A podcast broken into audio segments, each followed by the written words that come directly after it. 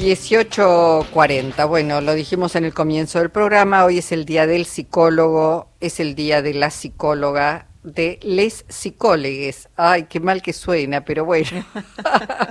lo vamos a saludar a Osvaldo Rodríguez, es profesor adjunto de psicoanálisis eh, Freud en la Facultad de Psicología de la Universidad de Buenos Aires. ¿Cómo le va, licenciado? ¿Qué dice Luisa? ¿Cómo le va? Ah, bien. Les psicólogues, qué feo que suena, ¿no? Es, un poco malsonante, ¿no? Pero bueno, Pero se, trata, se, trata, de un hecho de la política de la lengua, ¿no? Claro. aunque sea malsonante, la lengua nos este, permite eh, precisamente acotar un malestar. Qué bueno, qué bueno eh, poder conversar. Decíamos, bueno, en, en, el día, en el día de los psicólogos, las psicólogas, este, eh, digo, ¿cómo estará la salud mental de, de, la población? Pensando todo lo que hemos atravesado en poco tiempo, una pandemia, las secuelas de una guerra que todavía perdura, este, no digo contra el virus ya, ¿eh? la pandemia no la han dado todavía por finalizada, pero bueno, estamos mucho mejor, no, ya tenemos, nos sentimos más protegidos. Pero digo, un mundo cada vez con menos certezas, el, el impacto de la guerra en Europa que también nos atraviesa, ¿Cómo, cómo estamos? ¿Cómo, qué, qué, dice la gente en general? Le pregunto, no, no que nos revele ningún caso, pero hay mucho malestar, ¿no? ¿no? Bueno, sí, sí, Luisa, la verdad que, que, usted lo describe con una, con una precisión que me dan ganas de pedirle un turno a mi analista en este ah. momento, ¿no? Porque verdaderamente vivimos en un mundo, este, en una época que está particularmente llena de incertezas, ¿no? Mm este y ese es este un, un terreno fértil para que florezca la angustia claro ¿no? este que finalmente es este el motivo el motivo último que lleva a cualquiera a producir su forma de malestar y que trate de buscar ayuda ¿no? en el mundo psi pensaba sí pensaba licenciado la la angustia la violencia, todo lo que ese malestar se traduce de múltiples formas, ¿no? Habrá quienes de pronto se encapsulan, este, pero son una bomba de tiempo, hay otros que exteriorizan, pero esto que decía, la falta de certezas es un mundo que, que nos promete poco. Es un mundo que nos promete poco, efectivamente, ¿no? Este, eh, evidentemente se trata de un momento de crisis, de crisis en el sentido más profundo de la palabra, que eh, tendrá, tendrá que hacer florecer algo nuevo, ¿no? Tendrá que hacer florecer algo nuevo porque evidentemente el camino que parece avecinarse, la verdad que es tétrico, ¿no? Usted situaba recién la guerra en Europa, que sabemos del modo que nos afecta y a la vez tenemos conciencia de que queda lejos, ¿no? Uh -huh. Este, pero esa esa lejanía se puede acercar en términos de horas, ¿no? Este, yo creo que efectivamente decíamos al comienzo este, algo del orden de la palabra tanto de la palabra que puede ser portadora del odio, de la violencia, como usted decía recién, mm. como la palabra que puede ser ensalmadora. Entre, entre esas dos vertientes hay que encontrar eh, la salida de efectivamente de este momento tan crítico, tan sufriente, para el ser humano en general. Claro, y, y eh, no es fácil encontrar ese, ese equilibrio. Pensaba no, claro no. en la palabra dicha como, bueno, este, como un proceso de curación, algunos le dicen de sanación, digo, porque además a, a, este mundo tan, tan falto de certezas se van sumando una cantidad de yo digo, no sé si decir nuevas herramientas, pensaba en Freud, pensaba en Lacan, pensaba en las distintas sí. terapias, las gestáltica, la no sé cuánto, la, digo, mm. y ahora que aparecen todas otras nuevas vertientes, variantes, alternativas, le digo, está claro que eh, el ser humano está en, en, búsqueda de un proceso de, de alivio, ¿no? Que eso es claro, ¿no? Hay, sí, hay, hay una búsqueda, por eso, porque hay una demanda, porque hay una búsqueda, hay tanta oferta. Mm, claro. cierto? Sí. Este, bueno, esto bueno. también supongo que hace replantear en qué cosas no, no estamos, digo, desde los políticos, desde los periodistas, desde los propios psicólogos, desde la medicina, digo, ¿en qué cosas no estamos pudiendo dar esas respuestas tan necesarias? Bueno, evidentemente en las cuestiones más esenciales no estamos pudiendo dar esas respuestas, ¿no es cierto? Eh, hemos podido progresar en el campo de la técnica, en el campo del conocimiento del mundo, de una manera eh, impresionante. Inclusive uno podría pensar que en los últimos 50 años hemos, han pasado más cosas que afectan la vida humana en el orden de la ciencia y de la técnica que en los 2000 años anteriores quizás. Sin embargo, las preguntas fundamentales del hombre, ¿para qué estamos aquí? El sentido mismo de la vida, son las mismas preguntas que este, atravesaban, no sé, me lo imagino Aristóteles o Platón, paseando por Atenas, ¿no? Esas preguntas son las mismas. Evidentemente, el orden de la técnica y el orden del mercado, que es el orden que nos impera en este momento, no ha podido acercar respuestas aliviadoras.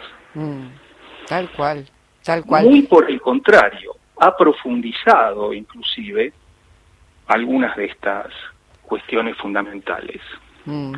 Eh, si tuviera que describir hoy la situación de psicólogos y psicólogas, ¿qué diría Osvaldo?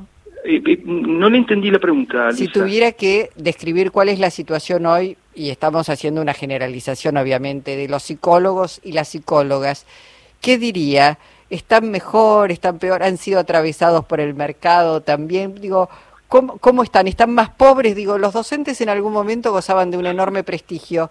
Hoy están forman parte de ese ejército este, empobrecido también. ¿Cómo están los psicólogos y las psicólogas y bueno, Estamos, estamos atravesados, eh, los psicólogos somos ciudadanos, somos trabajadores, somos padres de familia, somos hermanos, somos hijos, y estamos atravesados por las mismas coordenadas que atraviesan a todos nuestros compatriotas en ese punto. Mm. Es verdad que especialmente algunos de nosotros le, hablo especialmente del campo del psicoanálisis, que es al que yo me he dedicado toda la vida y del que más o menos puedo decir alguna cosa con cierta seriedad.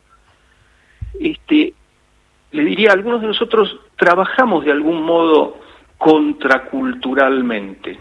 Mm.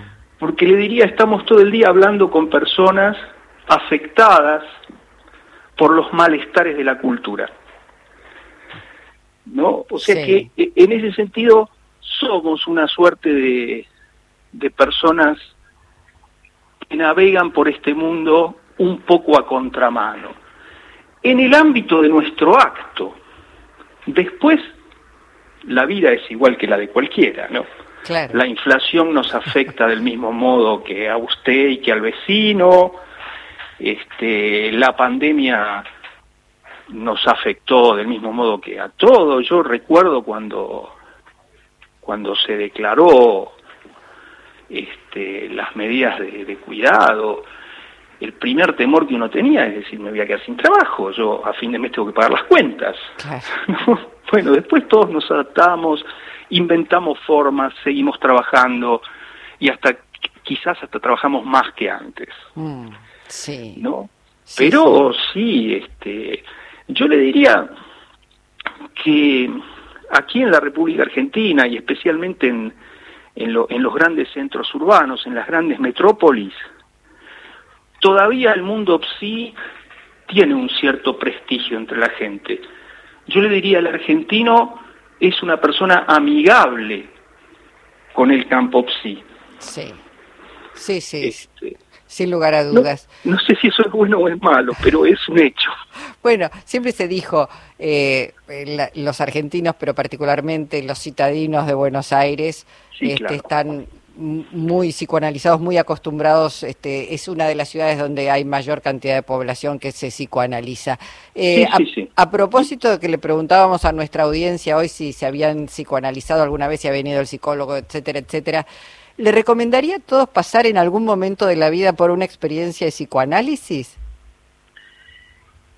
Bueno, mire, qué pregunta me hace. Usted sabe que en distintos momentos de la vida he pensado cosas diversas al, este, al respecto. Ajá.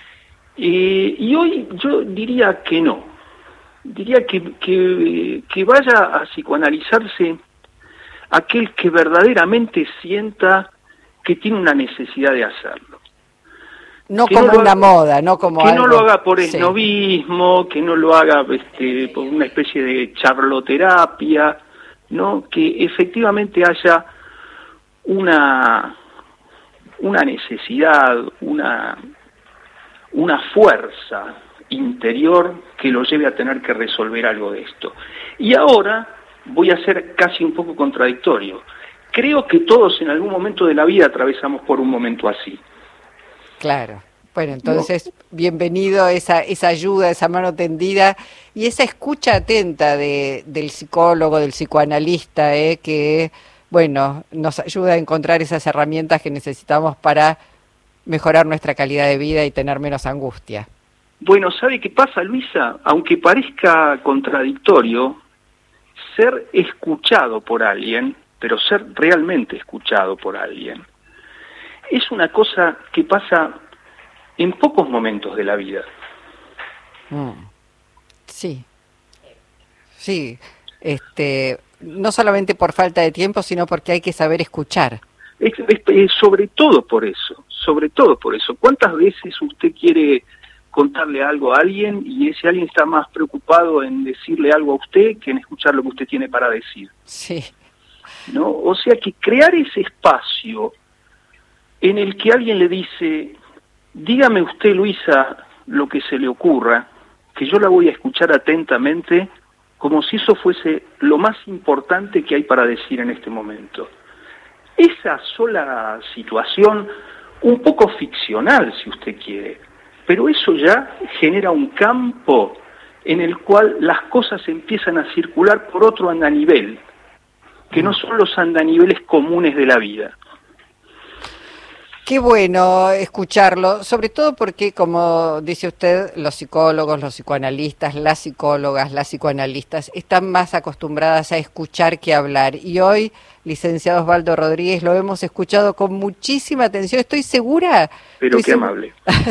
es así. Eh, Nora Lafón lo, lo, está saludando y también. Sí. Oh, bueno, Nora, encantado de escucharla. bueno, sí, para mí ha sido eh, una entrevista fantástica que le ha hecho Luisa. No, bueno, porque. Porque es dice cosas muy sensatas, realmente. bueno, muchas gracias, Luisa, muchas gracias. No sé qué me habrá pasado hoy. Ah, bueno, este, licenciado, gracias. Feliz día. En todo caso, decíamos si, se dice feliz día o no se dice feliz día, pero. Bueno, tratemos de hacer los días felices, ¿por qué no?